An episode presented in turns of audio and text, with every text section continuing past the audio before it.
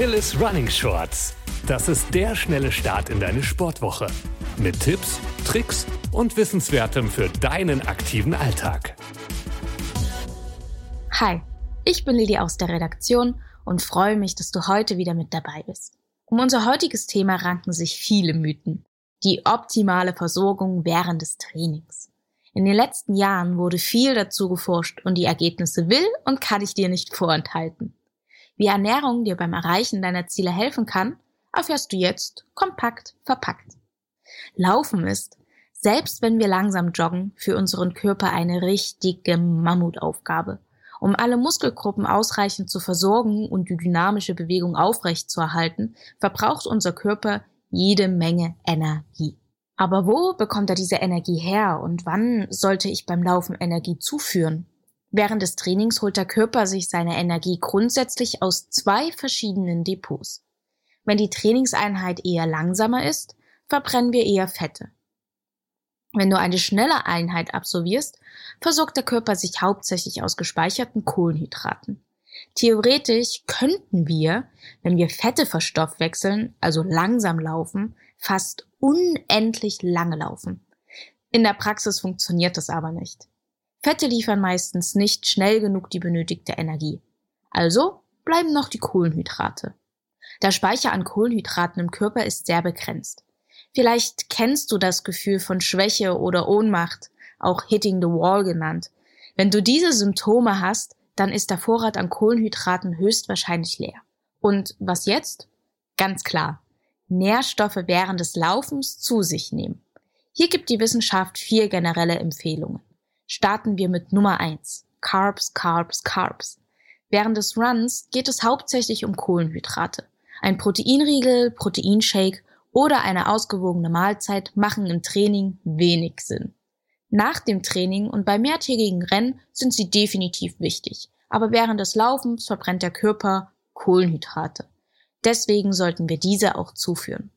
Schon geht's weiter mit Tipp Nummer zwei: Keine feste Nahrung.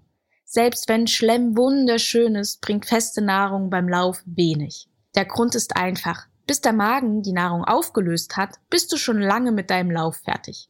Grundsätzlich wird der Magen während des Trainings permanent geschüttelt. Das führt oft zu Verdauungsproblemen und Schmerzen. Ich verdeutliche es mal an einem Beispiel. Wenn du während des Laufens eine Banane isst, braucht der Körper gern mal 45 Minuten bis zwei Stunden, um diese in ihre Bestandteile zu zerlegen, um die Kohlenhydrate nutzen zu können. Deswegen ist es ratsamer, auf flüssige Versorgung wie Sportgele oder Getränke zu setzen. Diese versorgen dich nicht nur mit Kohlenhydraten, sondern liefern auch jede Menge Natrium. Generell gilt bei Tipp Nummer drei: ein langer Lauf ist gleich mehr benötigte Energie, also mehr Essen. Es gibt verschiedene Empfehlungen. Alle sind sich einig, dass der Mensch in einer Stunde zwischen 100 und 120 Gramm Kohlenhydrate aufnehmen und verarbeiten kann. Das klingt erstmal nach wenig, aber beim Laufen ist das ziemlich viel. Deswegen setzen ExpertInnen die untere Grenze bei 30 Gramm pro Stunde an. Ich empfehle ab spätestens 90 Minuten Training und länger ein Gel oder ähnliches zu sich zu nehmen. Allerdings solltest du deine Gele vorher immer auf Verträglichkeit testen. Der Konsum eines Gels ist für den Körper zu Beginn eine völlig neue Erfahrung und kann zu Durchfall führen. Deswegen teste dich durch das Sortiment und beginne mit kleinen Mengen. Glaube mir, die Auswahl an verschiedenen Herstellern ist enorm. Kauf gern verschiedene Gele und nimm sie auf kürzere Testläufe mit, um sie auf Verträglichkeit zu testen.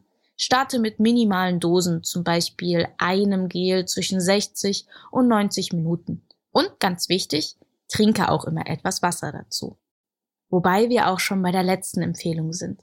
Wasser ist Pflicht.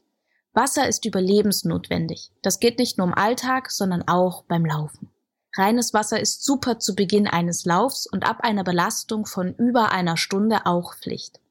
Trinke je nach Belastung zwischen 300 und 750 Milliliter pro Stunde. Probiere es einfach aus und höre auf deinen Körper. Aber Achtung! Gewöhnliches Wasser ist arm an Natrium und kann eine Wasservergiftung hervorrufen, wenn wir zu viel Schweiß verlieren. Um das zu vermeiden, solltest du zusätzlich zu Gels, Isogetränken oder natriumreichen Snacks greifen. Gele sind nichts für dich?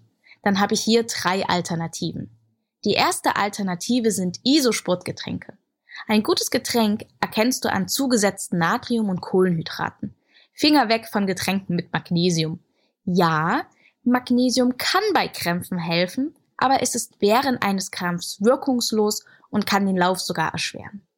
Die nächsten zwei Alternativen sind super, wenn die Zielzeit nicht deine höchste Priorität ist. Energieriegel machen den Start. Riegel sollten nicht die erste Wahl sein, denn dein Körper braucht ziemlich lange, um die enthaltenen Nährstoffe nutzen zu können. Und du solltest immer Wasser dazu trinken. Aber sie sind eine super Alternative, wenn du den natürlichen Geschmack und etwas zum Kauen vorziehst. Bei extrem langen Läufen mit einem langsamen Tempo sind Suppen ein super Tipp. Das enthaltene Natrium hilft dir, die lange Distanz zu meistern. Zum Schluss dieser Folge teile ich noch meine No-Gos mit dir. Du kannst dir sicher sein. Diese Lebensmittel lassen dich leiden und helfen nicht wirklich. Verzichte auf Zitrusfrüchte und Bananen. Bei einem schnellen Lauf braucht der Magen zu einem zu lange zum Verdauen des komplexen Aufbaus einer Banane und zum anderen reizt der hohe Säuregehalt der Zitrusfrüchte den schon so wenig durchbluteten Magen. Krämpfe und Schmerzen sind dann quasi vorprogrammiert. Auch Traubenzucker und Cola hören sich zwar erst gut an, aber Achtung, sie sind eine Blutzuckerfalle. Dieser steigt dann super schnell an und fällt genauso schnell wieder. Du kannst deine Leistung demnach nicht lang genug halten. Kurz vor dem Ende eines Rennens kannst du es aber gern mal probieren. Und zu guter Letzt das alkoholfreie Weizen. Das solltest du immer erst nach dem Lauf genießen. Die enthaltenen Mikronährstoffe überfordern den Körper während des Trainings. Nach dem Laufen unterstützen sie ihn aber in der Ruhephase bei der Regeneration.